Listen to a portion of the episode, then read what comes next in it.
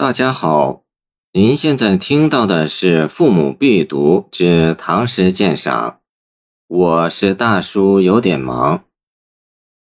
望终南山寄子格言者，李白。出门见南山，岩岭亦无限，秀色难为名，苍翠日在眼。有时白云起。天际自舒卷，心中与之然。托星美不浅，何当造幽人？灭迹其绝眼。终南山是秦岭别名，西起甘肃天水，绵延千里。主峰在长安南，高两千六百余米。紫阁峰亦主峰之一。终南山又名太乙山，是道教名山。王维《终南山》诗：“太乙近天都，连山接海隅”，可见其显赫地理位置与雄伟壮观景象。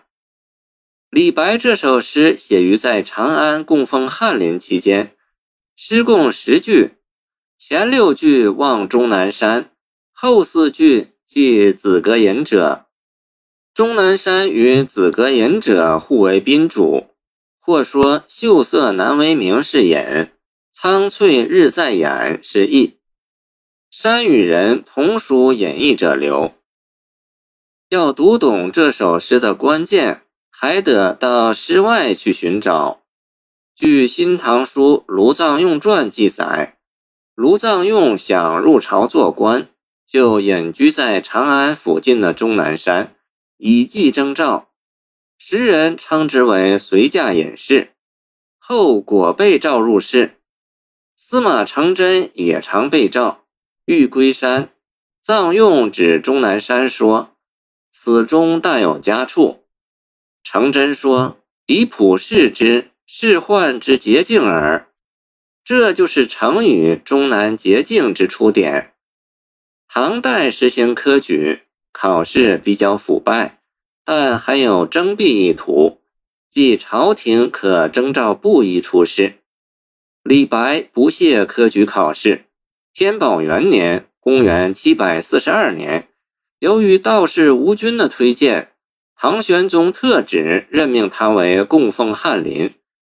他当时有诗云：“仰天大笑出门去，我辈岂是蓬高人。”见南陵别儿童入京，李白到了长安，一方面是欲扬九重万城主，血浪赤池清所闲，见玉壶吟，在物质上得到极大满足；另一方面又与道士隐者交往，寻求精神的寄托。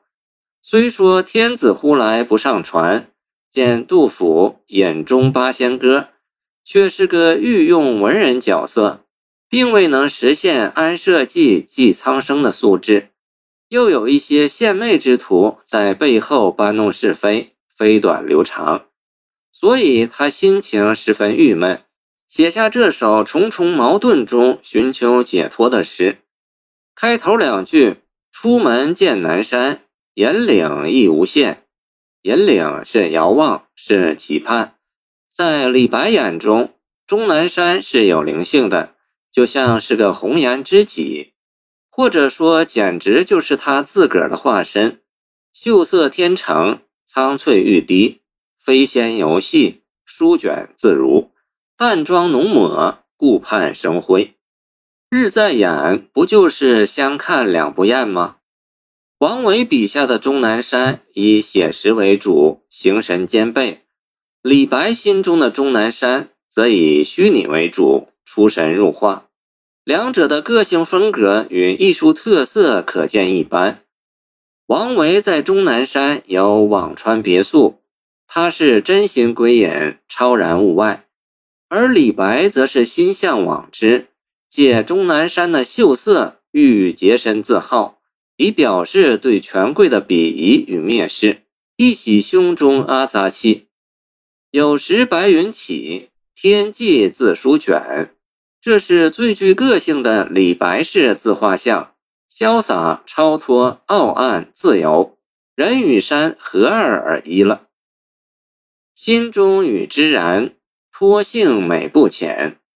从终南山过渡到紫阁隐者，也是山与人的角色转换。知指终南山，托性既是李白对终南山的感性，也是终南山与李白的幸会。李白的诗虽然如天马行空，不可激乐，终究是传统一脉，重视风雅比兴，关切国运民末。他相信乘风破浪会有时，见行路难；大隐金门是谪仙，见玉壶吟。所以，当安史乱起，他便从庐山下来，参与永王林的部队。但用东方谢安时，魏军谈笑尽胡沙。见李白《永王东巡歌》其二。从夜郎放还后。又写了一首题作《闻李太尉大举秦兵百万出征东南，懦夫请缨，寄身一歌之用。半道病还，留别金陵崔氏玉十九韵的诗，可见他从未有过真正归隐的打算。结句何当造幽人，灭迹其绝眼，是指功成身退之后，找一处栖居地。并非当时就想遁迹山林，《后汉书》借人之隐，遭时则放生灭迹，朝期如危。遭时即到了一定时机、一定际遇才会这样做。在李白当时不过说说而已。围城现象生活中屡见不鲜，也是人性的矛盾。李白写这首诗也意欲从长安突围。不久，即使他不想突围，别人也把他赶出来了。可见成也南山，败也南山。终南是捷径，也可能是滑铁卢。如果把诗题改作《望终南山》，截取中间秀色两联，足可与祖咏的“终南望雨雪”相媲美。终南阴岭秀，积雪浮云端，林表明霁色。城中增暮寒，都是好诗中的好诗，精品中之精品，绝句中的绝句。谢谢您的收听，欢迎您继续收听我们的后续节目。如果你喜欢我的作品，请关注我吧。